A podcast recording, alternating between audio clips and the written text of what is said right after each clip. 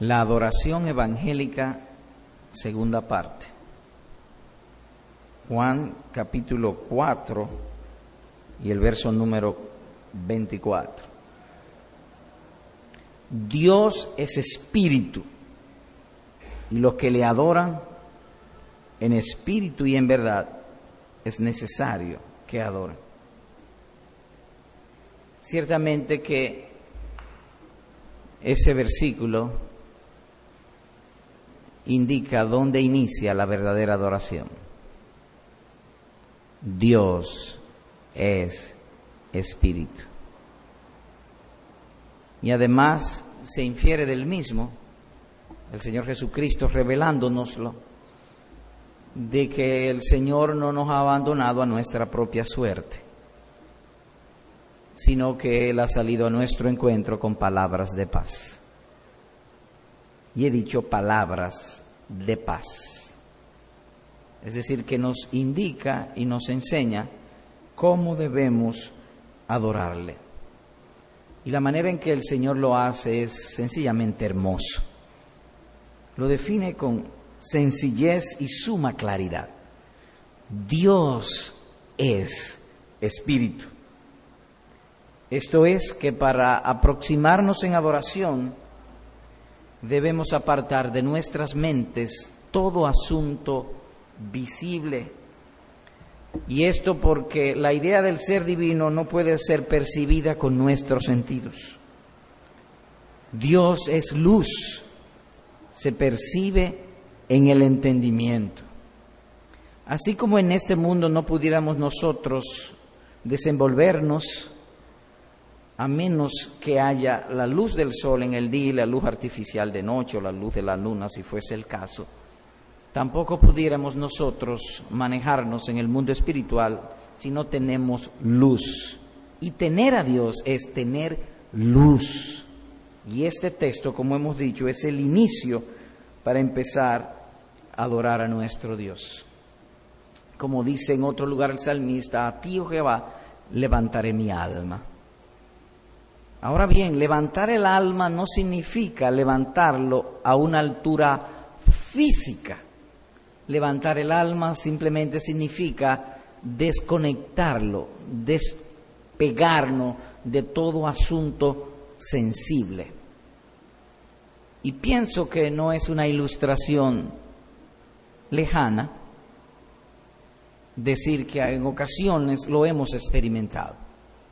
Hay veces que estamos alabando o estamos orando y nos olvidamos del mundo, de todo, aún de nosotros mismos, como que nos despegamos. La adoración a Dios es así, levantar el alma, despegarse de todo asunto creado. La vez anterior que nos reunimos y por primera vez a estudiar este texto, se dijo que la verdadera adoración suele estar expuesta a dos extremos peligrosos. Por un lado, una adoración ignorante, como le dijo el Señor a la mujer samaritana en el verso número 22, ustedes adoran lo que no saben. En otras palabras, que ella adoraba en ignorancia. Y en otro lugar dice que los atenienses adoraban al Dios no conocido, y que se hicieron, le hicieron un altar. Ellos inventaron un altar y suponían que había un Dios que nadie lo conocía y ellos se hicieron. Es decir, que los dos extremos son eso, ignorancia o imaginación. Y de ambos debemos tratar de apartarnos. Propusimos además estudiar el tema o este tema en esta forma. Uno explicando el texto, lo cual ya se hizo. Dos, la esencia de la adoración, de la cual Dios mediante hablaremos hoy. Tres, enfocándonos a la adoración pública o corporativa. Y cuatro, algunas lecciones a aprender. Sobre lo uno, explicando el texto, se desglosó, así que vuelvo a leerlo y, y brevemente recapitular sobre ese desglose que se hizo. Dios es espíritu y los que le adoran en espíritu y en verdad es necesario que adoren. se vieron cuatro asuntos. Un atributo, Dios es espíritu. Un grupo, los que le adoran. Una forma, única forma, por cierto, en espíritu y en verdad. Una necesidad, es necesario que adoren. También se dijo que el nuevo nacimiento es indispensable para poder ver el mundo espiritual o que no es posible adorar a Dios sin la ayuda eficaz o influencia del Espíritu Santo. Necesitamos una nueva luz, un nuevo corazón para poder adorar en espíritu y en verdad. Hoy entonces, habiendo resumido lo que anteriormente se dijo con brevedad, vamos a empezar en nuestro segundo gran encabezamiento, la esencia de la adoración evangélica. Y quisiera, antes de entrar en materia, que demos una ojeada al contexto donde se desenvolvió esta conversación. Así que leo el versículo número 12 de este capítulo número 4, como introduciéndonos al tema propiamente dicho. Dice así, una pregunta hizo la mujer samaritana al Señor Jesús, ¿acaso eres tú mayor que nuestro padre Jacob? Leamos también el verso 20. Noten eso, destacamos eso. Nuestro padre Jacob. Verso 20. Nuestros padres adoraron en este monte. Y vosotros o ustedes dicen que en Jerusalén es el lugar donde se debe adorar. Nótense que en las palabras de esta mujer, de la samaritana, se nota que en su mente había una diferencia en la adoración. Los samaritanos y los judíos, y que esa adoración, la diferencia era estrictamente circunstancial o geográfica.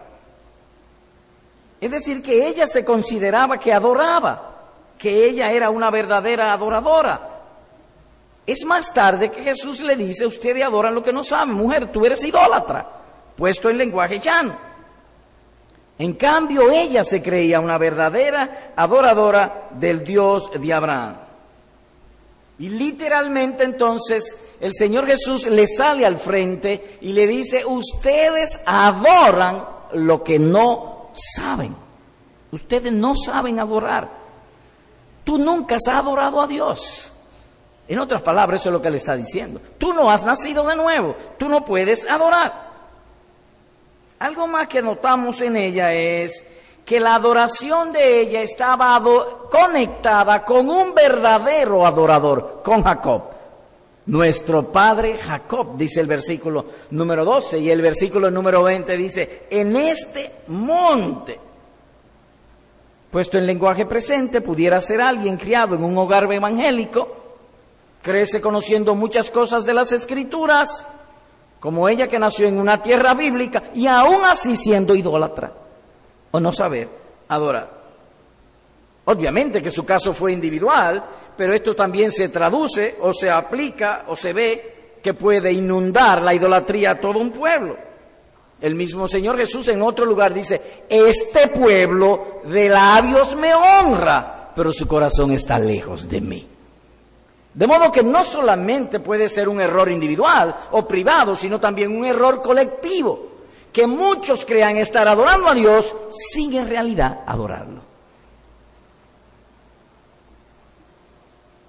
Ahora, ¿cómo es la falsa adoración? La falsa adoración generalmente se mueve por los sentidos, por tradición o invención. En cambio, el verdadero adora a Dios en espíritu y en verdad. Ahora, algo que destacamos en el pasaje es lo siguiente. Jesús le dice en el verso 24, Dios es espíritu. Pero antes ella dijo que adoraba y Jesús le dijo que no sabían adorar. De manera, de manera, que nosotros inferimos que cuando vamos a, tomar, a estudiar el tema de la adoración a Dios, debemos empezar con lo que no es. Porque en el pasaje vemos que primero fue lo negativo y luego Jesús le enseñó lo positivo. Así que en este sentido, vamos a hablar acerca de la adoración falsa. ¿Cómo empezamos a detectar la falsa adoración? Versículo 20. Nuestros padres adoraron en este monte y ustedes dicen que Jerusalén es el lugar donde se debe adorar. Si aplicamos a este versículo lo que nuestro Salvador sentencia en otro lugar, que de la abundancia del corazón habla la boca, pudiéramos pues inferir que la falsa adoración comienza conectando la adoración con las criaturas y no con el Creador. ¿Por qué? Porque lo primero que salió de su mente cuando el concepto, la palabra adoración surgió fue un monte. Jesús más tarde le dice, Dios es espíritu. Ella habló de cosas materiales, Jesús habló de cosas invisibles o espirituales. La falsa adoración comienza conectando la adoración a Dios con lo que oye, con lo que ve y con lo que siente y con la tradición nuestro padre Jacob. En este monte, no con su alma.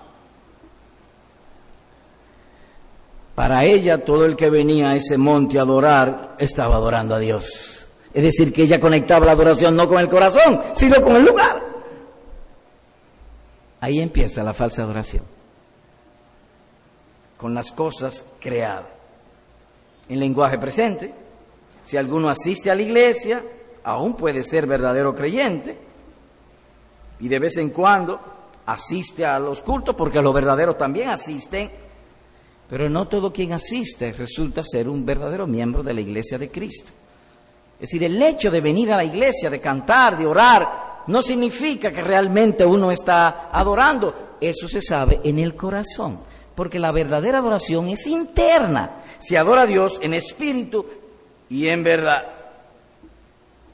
Ella relacionó la adoración con las cosas creadas, en cambio Jesús con la realidad del alma. ¿Qué le dijo Jesús? Dios es espíritu. Ella dijo, nosotros adoramos en este monte. Implícitamente ella está confesando que no sabía que Dios es espíritu o no podía adorar correctamente. Hay un pasaje en el libro del profeta Ezequiel que entendemos que trae más luz sobre este particular. Ezequiel 33. Leo y vendrán a ti como viene el pueblo, y estarán delante de ti como pueblo mío, y oirán tus palabras, y no las pondrán por obra. Antes hacen halagos con sus bocas, y el corazón de ellos anda en pos de su avaricia. Destacamos el cómo es una partícula gramatical de semejanza vendrán a ti como viene el pueblo, pero ellos no son pueblo, ellos vienen como viene el pueblo.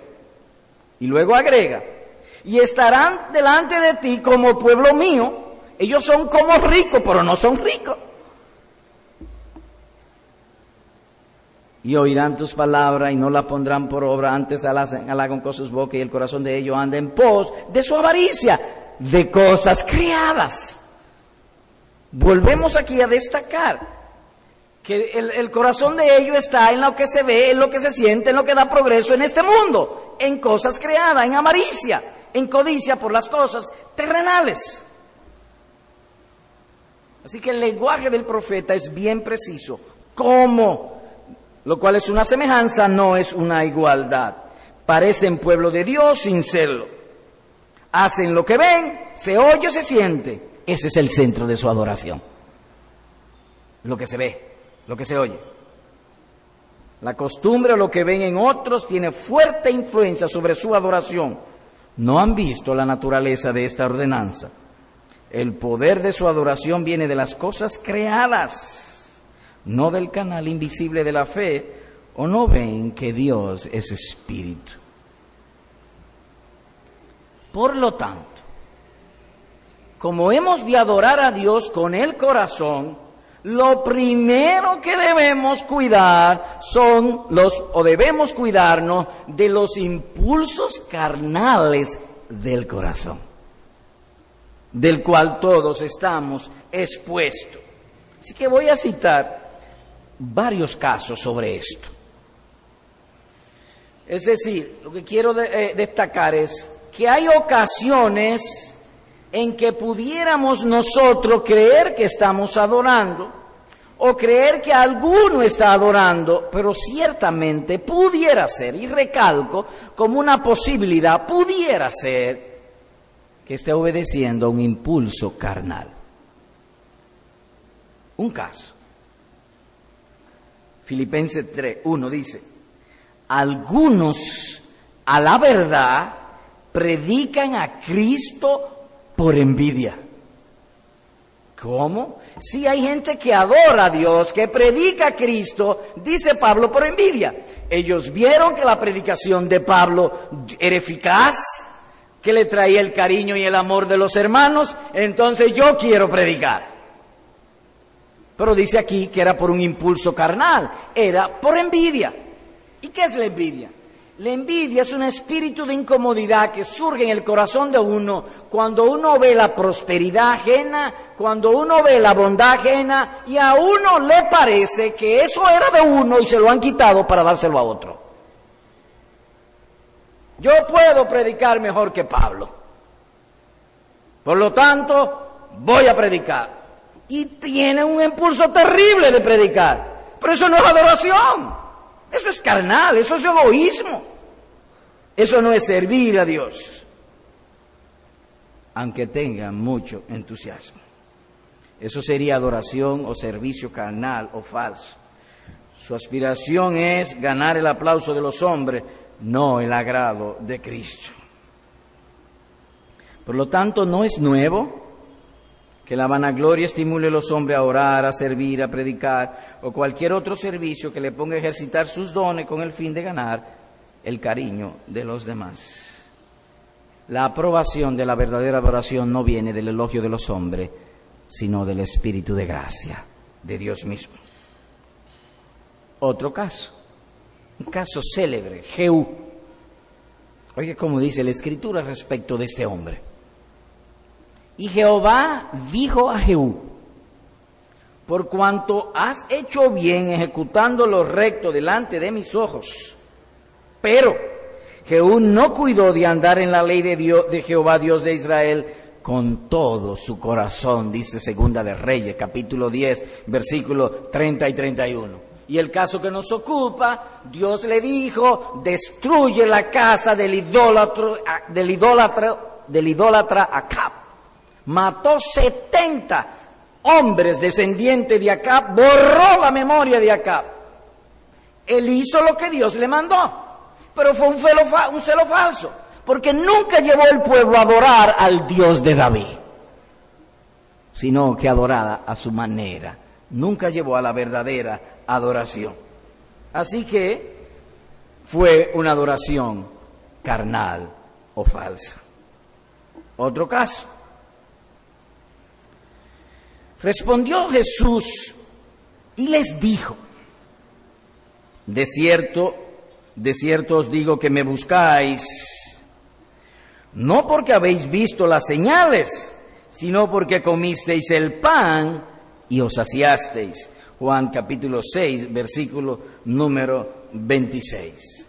Es cierto y es verdad que Dios ha unido su gloria con nuestro beneficio. Pero en el falso adorador, él no busca tanto la gloria de Dios, sino su beneficio.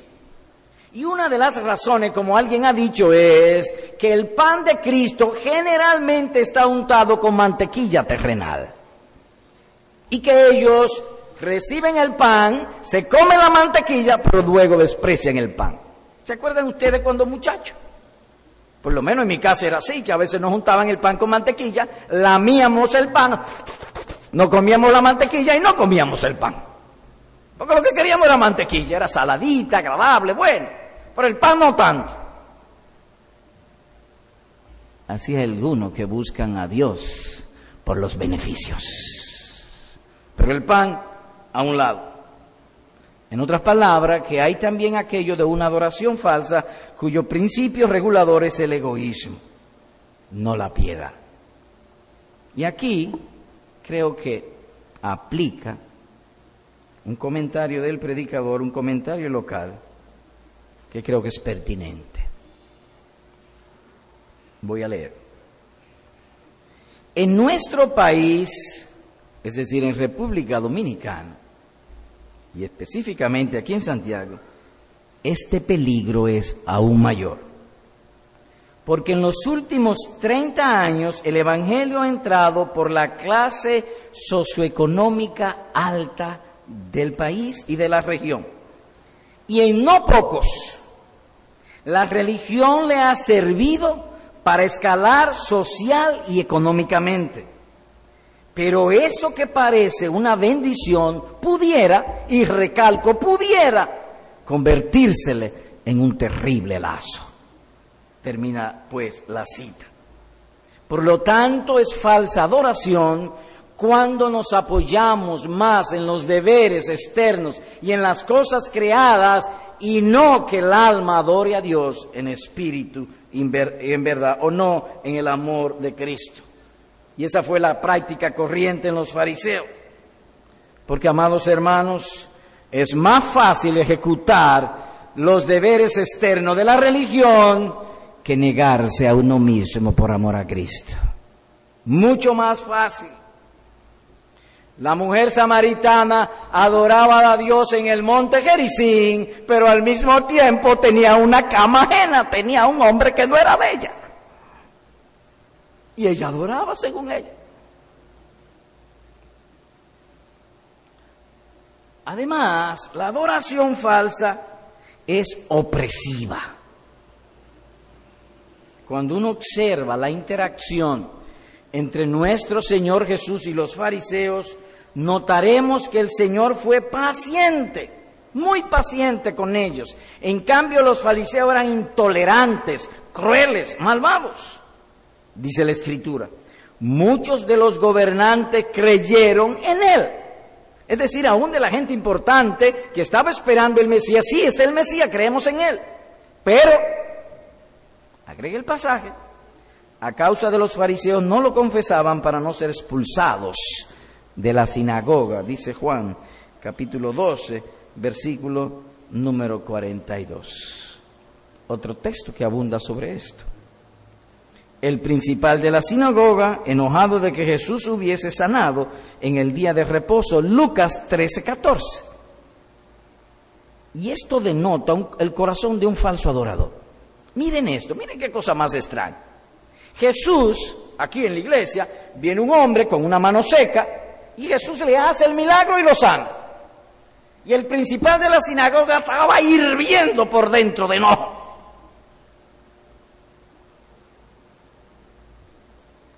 ¿Y dónde está la falsedad? Oh, que él podía matar en su corazón y al mismo tiempo censurar a alguien que hace el bien. ¿Cómo es eso?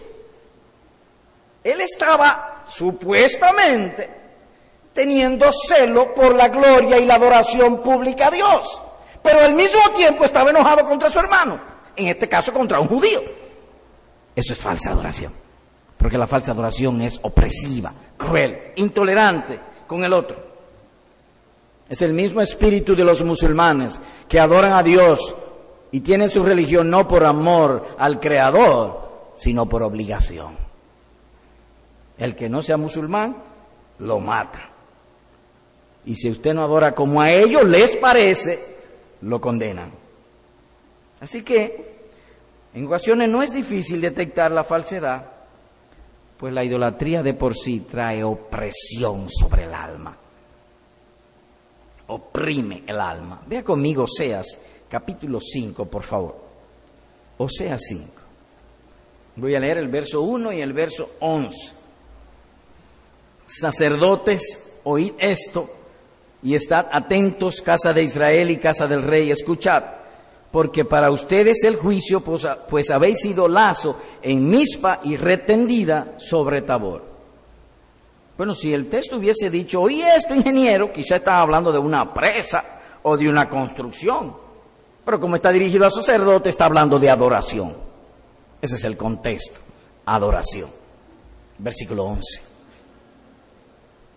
Efraín es vejado, quebrantado en juicio. ¿Y por qué?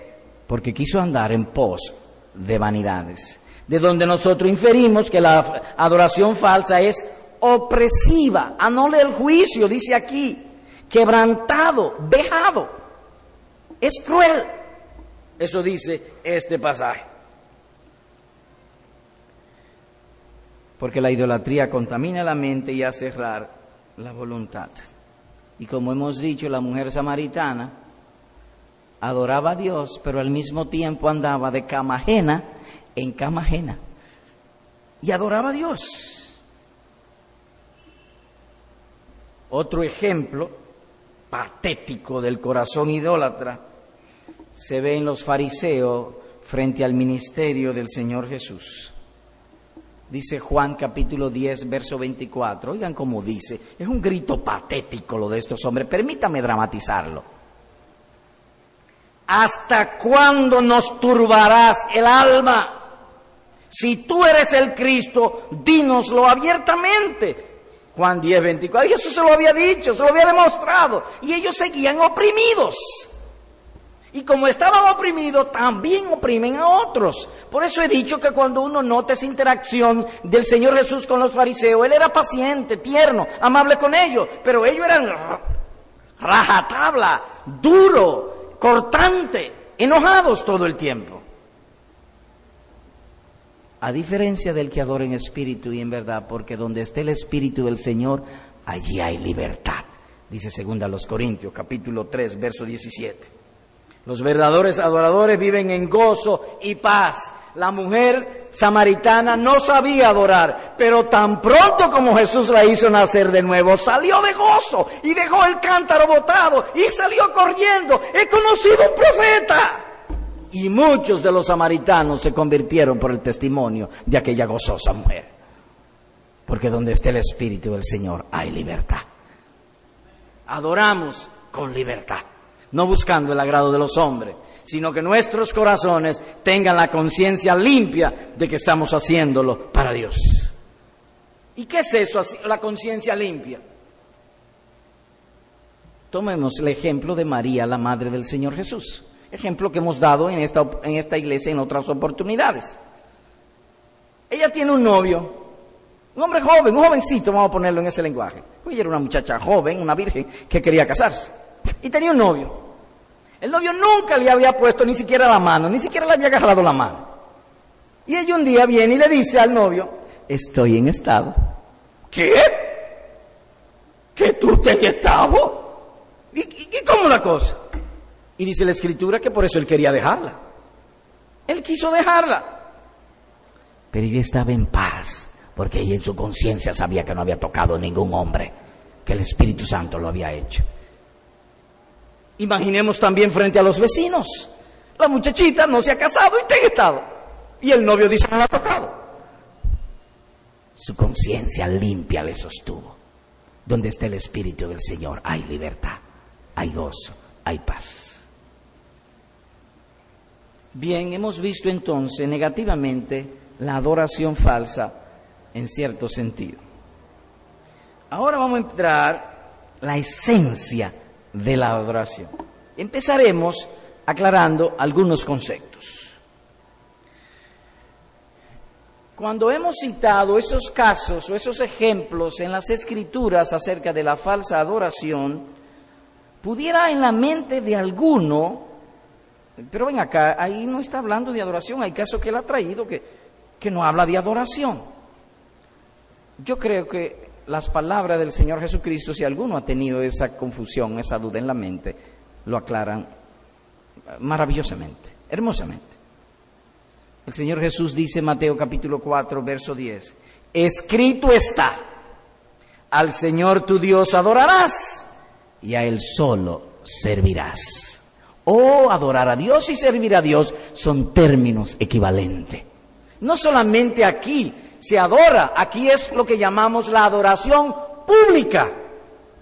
Adorar a Dios y servirlo.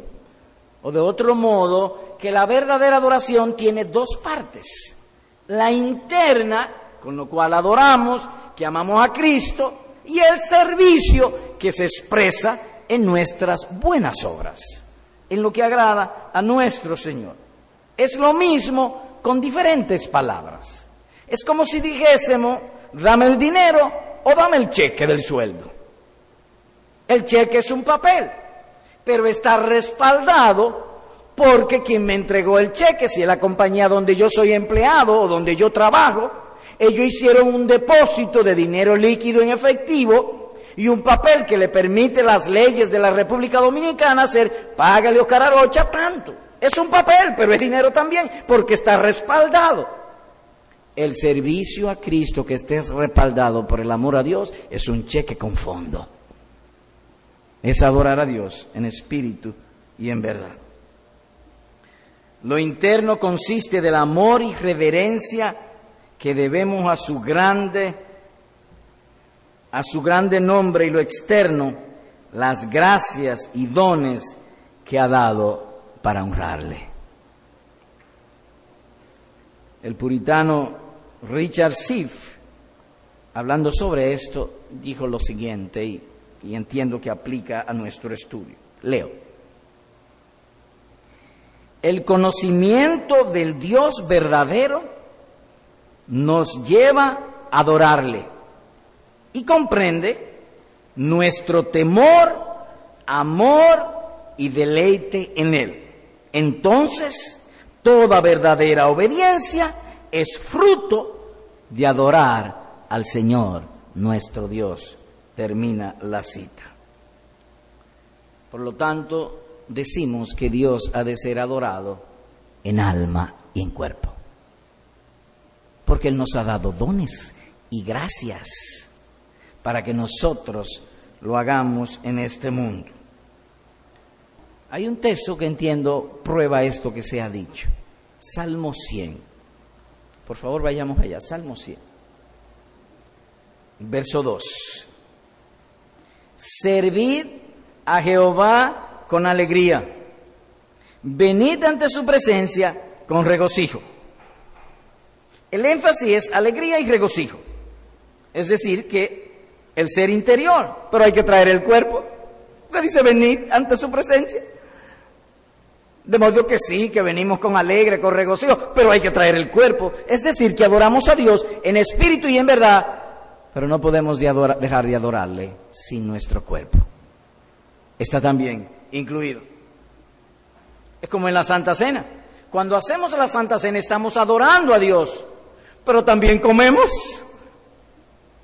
Y comemos lo que se ha dicho, una cena teológica. En sentido negativo, este pueblo de labio me honra, mas su corazón está lejos de mí. En los asuntos externos ellos le adoraban, pero lo interno no le faltaba. Así que hay dos extremos a evitar de aquellos de que pretenden adorar solo con el alma y otros que pretenden adorar solo con el cuerpo. No, toda el alma con todo el cuerpo. ¿Y qué gesto qué manera debe adorar el cuerpo? Eso lo hablaremos en otro lugar. Estamos ahora estableciendo las esencias. El punto es que debemos alabar a nuestro Dios con el corazón y con la lengua. Es decir, ambas cosas. El Creador hizo todo el hombre y todo el hombre ha de adorarle.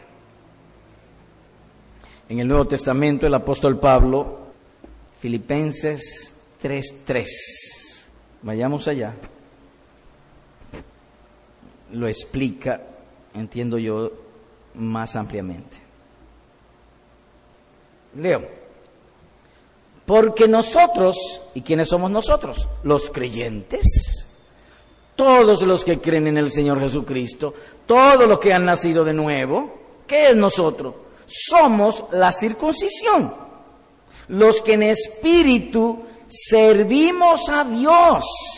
La esencia es en el corazón, en el espíritu. Y nos gloriamos en Cristo Jesús no teniendo confianza en la carne. Y hay un orden aquí. Primero somos circuncidados. Obviamente que no estamos hablando del, del, del, miembro del varón, no estamos hablando de eso, estamos hablando de la circuncisión del corazón como dice en otro lugar, o lo que se conoce como el nuevo nacimiento. Primero uno nace de nuevo, porque nosotros somos los que hemos nacido de nuevo, los que en espíritu, Él lo describe, servimos a Dios, el objeto de nuestro amor, de nuestro servicio, es Dios, la esfera en la cual lo desenvolvemos, en el espíritu. Así que es lo que han nacido de nuevo, lo que en espíritu tienen como objeto adorar a Dios. Por lo tanto, la adoración que agrada a Dios es solamente cuando el hombre ha sido regenerado, nacido de nuevo, siendo el alma el principal agente en este asunto.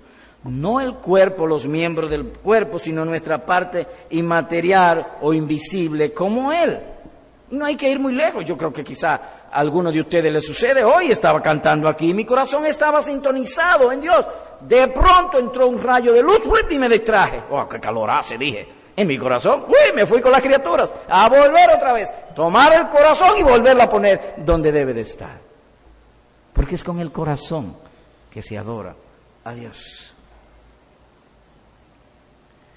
Nuestra parte inmaterial o invisible.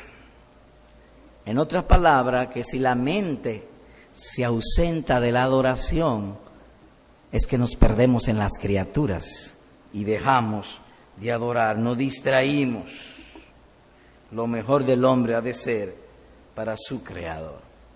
Por lo tanto, ahora nosotros nos atrevemos a traer la definición de adoración. O más bien, a tomar la definición que da Stephen Charnock de la adoración y nos parece tan apropiada para incluirla aquí. ¿Qué es la adoración de adorar a Dios en espíritu y en verdad? Puesto en lenguaje del gran santo del pasado, Stephen Charnock, es la siguiente, leo. La adoración es un acto del entendimiento, aplicando nuestro entendimiento al conocimiento de la excelencia de Dios y su infinita majestad, reconociéndole como el Señor y supremo gobernador del universo, y viendo las glorias de sus atributos como redentor del mundo, termina la cita. ¿Puede repetir? Sí para los que toman notas. La adoración es un acto del entendimiento o empieza en un entendimiento regenerado, en un verdadero cristiano. Aplicando nuestro entendimiento al conocimiento de la excelencia de Dios y sus atributos. ¿Qué está haciendo el predicador ahora? Leyendo ¿Y qué es lo que le está haciendo? Su entendimiento. En la escuela le, enseñaron a él el A, I, O, U y el alfabeto. Y le enseñaron a leer. Entonces en su entendimiento él sabe leer. Ahora él toma su entendimiento, lo aplica lo que las letras que tiene delante de él y lee. En la adoración es más o menos eso. Aplicamos el entendimiento, lo que Dios es, sus, sus atributos, su infinito poder, su omnipotencia, que es el rey, el gobernador de todo el universo de manera absoluta, el redentor del mundo, y viendo lo que es, vemos su hermosura y le adoramos. Esa es la adoración a Dios. Se aplica el entendimiento. De modo que cuando nos deleitamos bajo la luz de la hermosura y la infinita grandeza de nuestro Dios, estamos adorando. Hay ocasiones que oímos la predicación o leemos las escrituras y un buen libro y el corazón arde de amor a nuestro Señor. Eso es adoración. Aplique el entendimiento a los conocimientos recibidos. Veamos un ejemplo bíblico, Salmo 47, versículos 6 y 7. Leo, cantad a Dios, cantad, cantad a nuestro Rey, cantad. ¿Por qué? Porque Dios es el Rey de toda la tierra. Cantad con inteligencia. En otras palabras, el salmista vio que ciertamente Dios es el rey de toda la tierra. Y cuando él vio eso, le dijo a su alma, canta. Y a todo el que me oye, cantad. Aplicó su entendimiento a lo que Dios es y cantó. Uno de los signos decía, Jesús fue muerto y crucificado por nuestros pecados. El alma lo ve, lo entiende y se goza y canta. Eso es adorar. Es con el corazón. O de otro modo que el salmista puso en su entendimiento el conocimiento de que Dios controla toda y cada una de las cosas y cantó en conjunto, adoró. Por lo tanto, la esencia de la adoración es espiritual. En términos normales y generales, nadie puede juzgar la adoración, solo Dios. ¿Cómo que no? En términos generales, dentro del ámbito evangélico, nadie puede juzgar la adoración, solo Dios puede hacer eso. El hombre solamente puede juzgar hechos, pero no el corazón.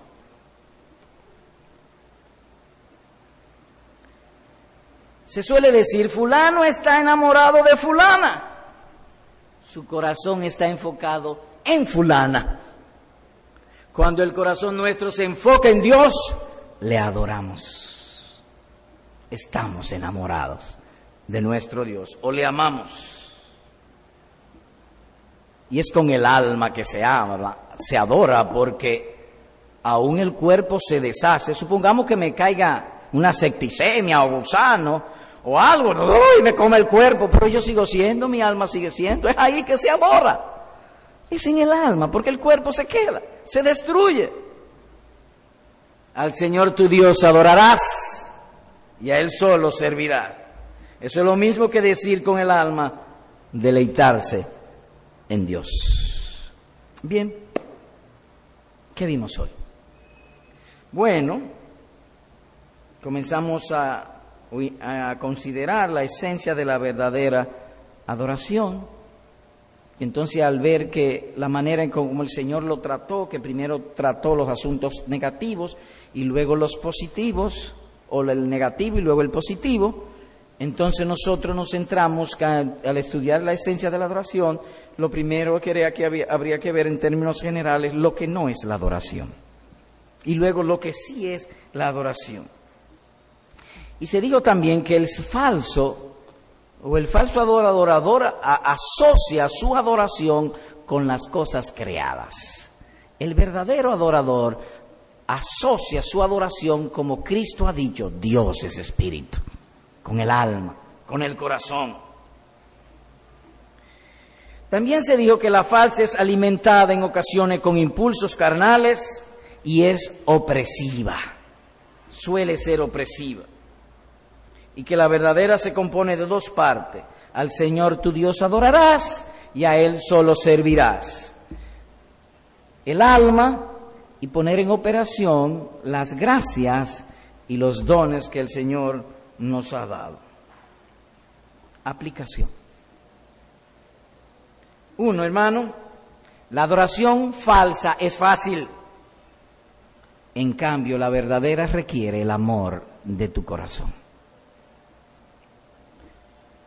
La mujer samaritana había gastado años adorando, pero fue tiempo perdido, ella no sabía adorar.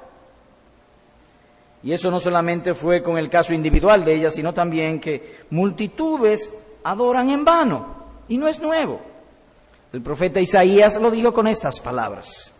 El que sacrifica buey es como si matase a un hombre. Oigan eso lo del falso adorador, el que sacrifica un buey sin el corazón, dice el profeta, dice Dios, es como si matase a un hombre. ¡Wow! El que sacrifica oveja como si degollase un perro. El que hace ofrenda como si ofreciese sangre de cerdo. El que quema incienso como si bendijese a un ídolo. Y porque escogieron sus propios caminos y su alma amó sus abominaciones o cosas creadas, dice Isaías 66, versículo número 3. Ok, hay adoración que a veces es un cascarón. Y si somos honestos, todos nosotros en un dado momento u otro a veces somos cascarones. Levantamos la mano porque el otro la levantó. No estoy diciendo que eso sea malo, puede hacer que el otro te recuerde de hacerlo, pero a veces así. A veces estamos distraídos. Nuestras mentes andan bajando.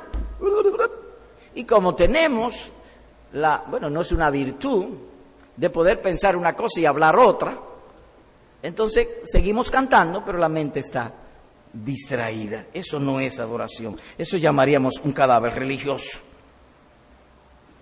Hermanos amados, entrañables, hermanos.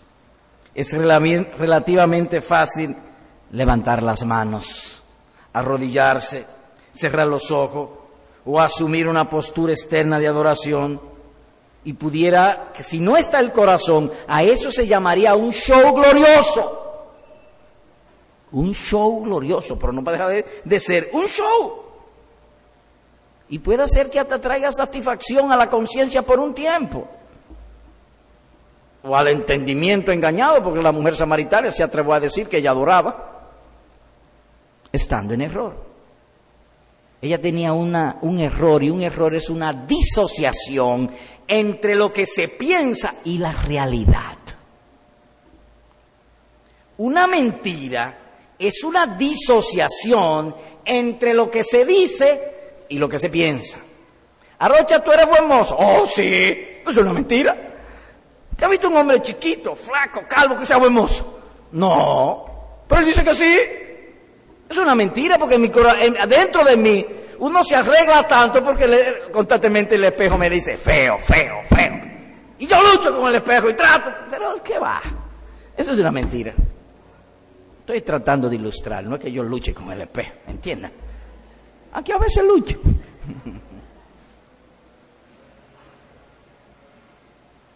Un error es una disociación entre lo que se piensa y la realidad. Yo puedo estar pensando una cosa y la realidad ser otra. Eso sería un error.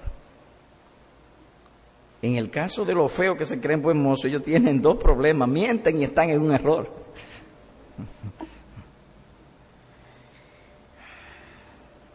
Oigan lo que sí es adoración los que en espíritu servimos a Dios y nos gloriamos en Cristo Jesús, dice Filipenses 3:3. Por tanto, amados y entrañables hermanos, ha llegado la hora de examinarnos. Si yo estoy adorando a Dios en espíritu y en verdad, si no, corrige lo deficiente. Si está adorando a Dios en espíritu y en verdad, sígase adelante. Y quiere el Señor que a la hora de la muerte tú tengas una buena adoración. No en error, en espíritu y en verdad. Y que si Dios te concede que tú no mueres por un accidente rápido o en la cama, tú puedas orar a Dios de esta manera. Oye esto. Oh Jehová, te ruego que te acuerdes ahora que he andado delante de ti en verdad y con íntegro corazón, y que he hecho lo que ha sido agradable delante de tus ojos, dice Isaías capítulo 38, versículo número 3. Quiere el Señor que si nos sobrecoge la muerte, podamos morir en paz, que le hemos adorado en espíritu y en verdad. Dos. Hermano, imposible adorar a Dios sin el Espíritu de Cristo. o sin la ayuda de Cristo, sin el poder de Cristo. Nosotros somos naturalmente muertos. Nuestra vida, nuestras vidas está escondida en Cristo. Para poder adorar hay que, mediante la fe, tomar esa vida, traerla al corazón y adorar en espíritu y en verdad. Sin Él no podemos, sea privado, sea público, y en el caso que nos atañe en esta oportunidad de la adoración pública, nunca venga en este lugar sin antes orar, Señor, ayúdame, Señor, dame tu gracia, dame tu poder para yo adorarte en espíritu y en verdad y ser uno solo con tu pueblo proclamando tus alabanzas. Que mi mente solamente esté en ti y solo en ti. Y que a la hora de la muerte yo te vea a ti y solamente a ti. Y que yo pueda decir, Señor, te he servido en honestidad y en integridad. Ahora, si tú no puedes eso, ruégale, pídele. Tenemos años pidiéndole a nuestro Dios enséñanos a adorar en espíritu y en verdad, y tenemos entendido también, porque no quisiera hacer mi opinión, una ley que se ha acordado de nosotros y ha puesto en nosotros estudiar este tema, para que aprendamos a adorarle en espíritu y en verdad. Por lo tanto, tú notarás, cuando tú empieces a adorar en espíritu y en verdad, cuando tus gestos la expresión de tu cara y tus palabras se gocen en Cristo Jesús, tu Salvador. Y no tanto en lo que tú puedas recibir de los hombres o de las criaturas. Amado hermano, el brazo de los hombres es débil y es infiel. Tercero y último. Amigo, amiga que están aquí que todavía no se han convertido al Señor Jesucristo, solemnemente te digo que es tonto, muy tonto, si pretendes creer en Dios en tu estado natural. ¿Y qué es el estado natural? El estado con que la naturaleza me trajo a este mundo. Es natural que un hombre se enamore de una mujer, se casen, procreen hijos y un día a los nueve meses, naturalmente uno entra a este mundo y va a la escuela y aprende todas esas cosas, eso es natural. El hombre natural no puede adorar a Dios, no puede creer en Dios, a menos que Dios le haga nacer de nuevo. No puede. Lo que Dios ha juntado, el hombre no puede separarle. Él ha juntado la carne y la destrucción.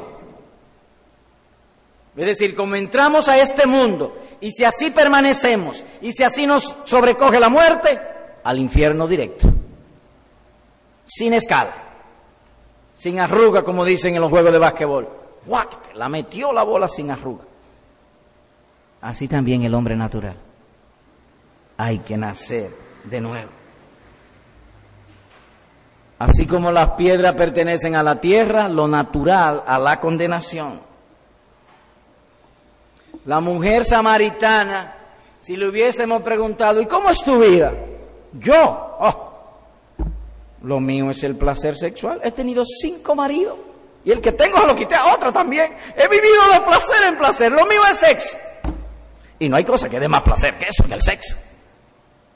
Hasta el virtual da placer porque los jóvenes se meten en la computadora y... Y es virtual, es la mente nada más. Así vivió esta mujer. Hasta que vino el Señor Jesucristo y le dijo, tú no sabes nada. Tú estás condenada, tú estás muerta. Y ella decía que creía en Dios, habló de Jacob y del monte Jericín. Habló de todo eso, habló de cosas de religión. Y estaba desperdiciando su vida. Lo mismo te digo, querido amigo o amiga, joven o jovencita, anciano o anciana, hombre o mujer que está aquí, si no naces de nuevo, no puedes creer en Dios. Pero venga acá, usted está hablando de nacer de nuevo, pero usted no me ha dicho cómo se hace eso. Bueno, yo no sé cómo se hace. Porque Dios es que lo hace. ¿Y cómo lo hace? Si uno se lo pide. Ahí en tu asiento. Señor, hazme nacer de nuevo. Hazme una nueva criatura. Perdona mi incredulidad, mi locura. Yo estaba en un error. Ciertamente lo que estaba en mi mente y la realidad están disociados. Perdóname. Hazme nacer de nuevo porque quiero servirte. Como tú has dicho, a ti solo te adoraré y a ti solo te serviré. Y que Dios te conceda, a ti y a todos nosotros, que siempre le adoremos en espíritu y en verdad. Amén.